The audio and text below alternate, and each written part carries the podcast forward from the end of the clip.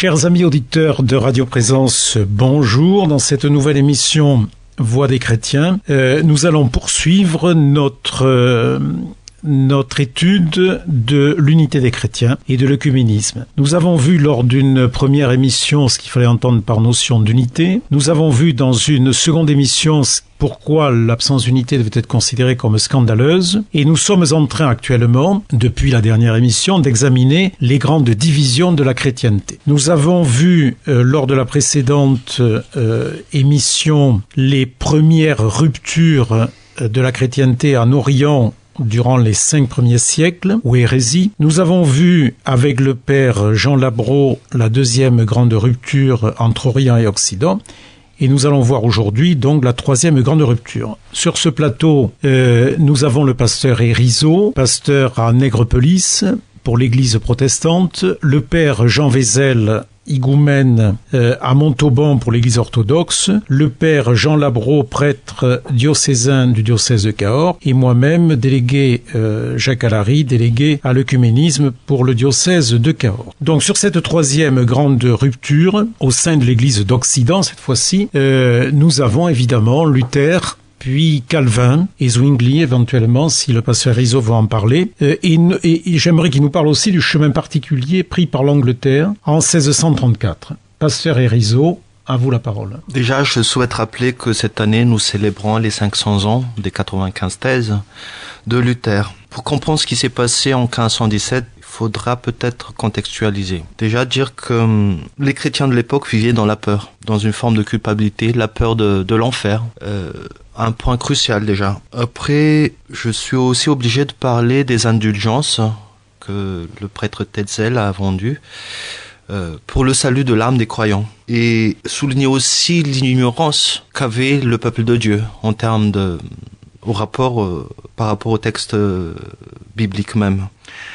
Dans ce contexte-là, Luther, donc moine, s'est réveillé se disant mais il y a quelque chose qui va pas parce que lui-même il a rencontré une certaine vérité dans la Bible disant dans l'épître romain que le juste vivra par la foi. C'était un point crucial, essentiel et central dans sa démarche. À partir de là, il souhaitait vulgariser les textes, faire euh, parvenir les, le texte biblique euh, auprès des croyants, puisqu'il faut dire qu'à l'époque, euh, seuls les clergés avaient accès au texte. Ce voulant réformer l'Église de l'intérieur, je dis bien de l'intérieur, il voulait pas quitter l'Église de l'époque, mais il voulait la réformer de l'intérieur. À partir de cette réforme intérieure, il n'a pas été entendu. C'est plutôt l'institution qui l'a, qui l'avait exclu. D'où les 95 thèses. Il se serait pas senti écouté, donc il a écrit ces 95 thèses. Il l'a affiché un peu partout dans la ville. Ce qui a évidemment valu quelques réactions négatives et de rejet de, sa personne. Donc, l'intention n'était pas de diviser l'Église ou de diviser la chrétienté, mais de la réformer l'Église de l'intérieur.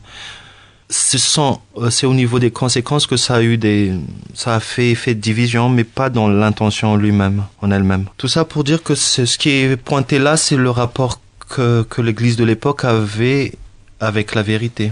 Donc la vérité biblique, une vérité sur la vie spirituelle et la vérité sur la condition humaine aussi parce que je parlais précédemment d'une culpabilité inhérente à la chrétienté à l'époque et qui est peut-être encore euh, existante aujourd'hui. Premier vague de réforme qui a conduit à une division finalement puisque c'est de là qu'est née l'église euh, protestante réformée du moins et ça s'est propagé un peu partout dans l'Occident et ça a été relayé par Jean Calvin pour la France, sachant, sachant que malgré tout, Jean Calvin n'a pas vécu la réforme et la persécution en France, euh, persécution en France même, puisqu'il s'est réfugié euh, en Suisse, à Genève.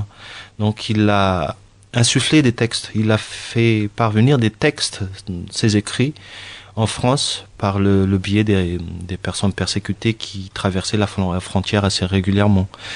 Ceci aussi pour dire que hum, Jean Calvin a vécu la rupture insufflée euh, par l'Église en place. Mais c'était pas le but non plus, mais il, a été pris par la vague de la réforme. Donc il s'agit de réformer l'Église de l'intérieur et aujourd'hui l'Église réformée protestante unie de France vit encore de ce, ce leitmotiv, toujours à réformer. Pour parler de la position de l'Église anglicane euh, en, 1500, en 1634, c'est il faut dire aujourd'hui que je suis assez mal placé pour en parler, mais tout simplement dire que c'est l'Église qui recherche dans sa forme actuelle qui est l'église, qui est la forme intermédiaire entre le catholicisme et le protestantisme aujourd'hui, d'un point de vue rituel d'un point de vue théologique. Et il faut souligner cette posture-là que c'est l'Église intermédiaire et qui finalement, est-ce qu'elle fait division ou pas? C'est peut-être pas la question. C'est peut-être l'Église qui a une forme un peu plus, comment dire, intermédiaire. Oui. Tout simplement. Voilà. Voilà donc pour ces grandes divisions de, de, la, de l'histoire de la chrétienté. Alors, ce que finalement on peut constater, on peut ouvrir le débat sur ce point des grandes divisions. Ce qu'on peut constater, c'est que l'Église était orientale à la base. Euh, elle est, elle s'est occidentalisée, et c'est là où il y a eu véritablement la première cassure, cassure eh déchirure. Euh, et s'étant occidentalisée, elle s'est, euh, on va dire, transformée sous l'impulsion de Luther avec donc la fameuse thèse de la justification par la foi qui a, qui a euh, heurté dans un premier temps l'Église catholique et qui dans un deuxième temps l'a rallié parce qu'on s'est mis d'accord sur ce, sur ce thème et ça a été une des grandes avancées mm. de l'unité des chrétiens sur cette, euh, sur cette théorie de la justification. Et puis ça a donné lieu ensuite au Concile de Trente qui a réformé euh, l'Église catholique également en profondeur, ça a été la, la fameuse contre-réforme. Voilà donc pour les grandes divisions. Est-ce que les uns et les autres, vous voulez ajouter euh, quelque chose sur ces divisions de l'Église, Père Labro Non, pas spécialement, puisqu'on va revenir sans doute sur oui. la situation parce que la situation d'aujourd'hui. Oui, la situation d'aujourd'hui, on y reviendra dans une prochaine émission. Ah oui. Là, pour l'instant, on en est sur les divisions. Euh, euh, Pasteur euh, Erizo, voulez-vous rajouter quelque chose sur les divisions Ce qu'on vient de dire? Père Jean Vézel, voulez-vous rajouter? Voilà. Donc, nous avons. nous avons. Nous allons aborder dans le prolongement de cette émission sur les, sur les grandes divisions, donc la, la, dernière grande rupture au sein de l'Église d'Occident, nous allons aborder ce qu'est la situation de la chrétienté ah aujourd'hui. Alors en termes d'églises différentes, pour que chacun essaie de s'y retrouver, en termes de confession, pourquoi parle-t-on d'église, de confession, en termes de communauté, pour, pour, les anglicans, on parle de communauté anglicane. Hmm. Tout ça, il faut peut-être l'expliquer à nos auditeurs. Du nombre de fidèles recensés et de théologies différentes. Nous aborderons les théologies différentes dans une prochaine émission. Peut-être pour euh, euh, cette, euh, pour aujourd'hui, on peut donner quelques chiffres. alors, si on regarde le monde, l'humanité, nous avons sur la planète 7 milliards, euh, peut-être un peu moins, peut-être un peu plus d'habitants. Alors à titre informatif, il y a dans le monde 14 millions de juifs. Alors les chiffres que je donne sont des chiffres Wikipédia, avec toutes les réserves que ça impose, mais globalement c'est à peu près les grandes, les grandes mesures. 14 millions de juifs, 1 milliard 600 millions de musulmans, 1 milliard d'hindouistes, 500 millions de bouddhistes et 2 milliards 500 millions de chrétiens. Voilà quelle est le, la, physionomie du monde en termes religieux ou philosophiques, parce qu'on ne peut pas dire que bouddhiste soit véritablement une religion, c'est plutôt une philosophie comme l'hindouisme. Voilà, donc en gros, euh, dans le monde, la, la répartition. En France, cette fois-ci. Et en France, parmi les chrétiens, euh, pour nos quatre principales confessions. Euh, il y a des églises chrétiennes qui sont un peu plus euh, confidentielles en, en, termes de population. Mais les, grandes, les quatre grandes confessions, en France et dans le monde, nous avons les chiffres suivants. En France, catholiques, 11,5 millions de pratiquants dénombrés. Protestants, 1 million. Je pense qu'on arrive à 1 million à peu près, mmh. effectivement. Avec la poussée évangélique euh, pentecôtiste notamment. Orthodoxe, j'ai vu le chiffre de 300 000 en France. 500 000 donc, dit le Père Jean, 500 000. Je rectifie par conséquent mon chiffre. Voilà, moi j'ai pris le chiffre Wikipédia actuel, avec toutes les réserves que ça impose. Et j'ai trouvé également pour les anglicans, euh, notre, euh, ami June n'étant pas là, je donne le chiffre, elle pourrait peut-être le discuter, 2500 pratiquants en France d'anglicans. Voilà, sous toute réserve. Hein.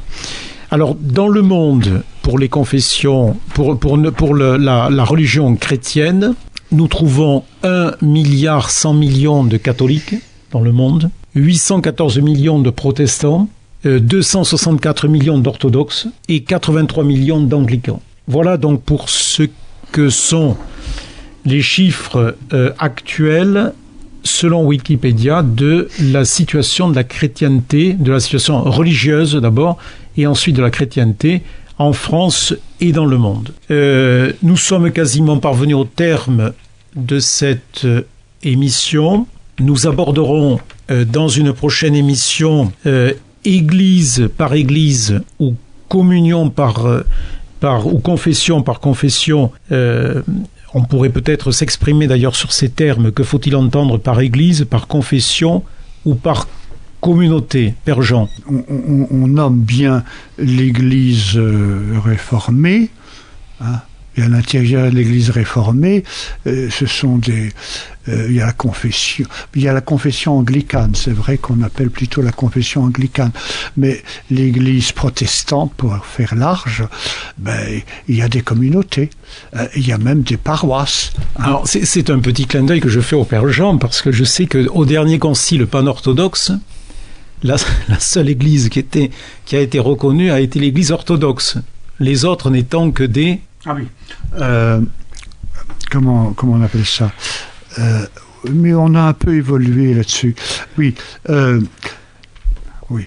Là, mais là, c'est un, une partie des orthodoxes, c'est une partie, c'est pas toute l'Église orthodoxe. Il y a des tensions à ce niveau-là, considérant que l'Église, l'orthodoxie est l'Église du Christ. Et catholiques, protestants et autres, ce sont des j'ai plus le terme exact, mais ça vaut un peu confession, c'est des confessions, etc. Euh, ils sont à la périphérie de l'Église, mais ils ne sont pas l'Église, voilà. Mais ça, c'est pas, c'est pas l'enseignement véritable de l'Église orthodoxe. C'est des tendances de, comme il y a dans toutes nos communautés, des, des gens euh, complètement euh, fermés sur eux-mêmes et euh, ce qu'on appelle les intégristes. Hein, voilà. C'était, c'était simplement titre un peu anecdotique pour terminer cette émission. Donc je remercie nos intervenants. Je vous remercie de votre écoute également et je vous dis à bientôt.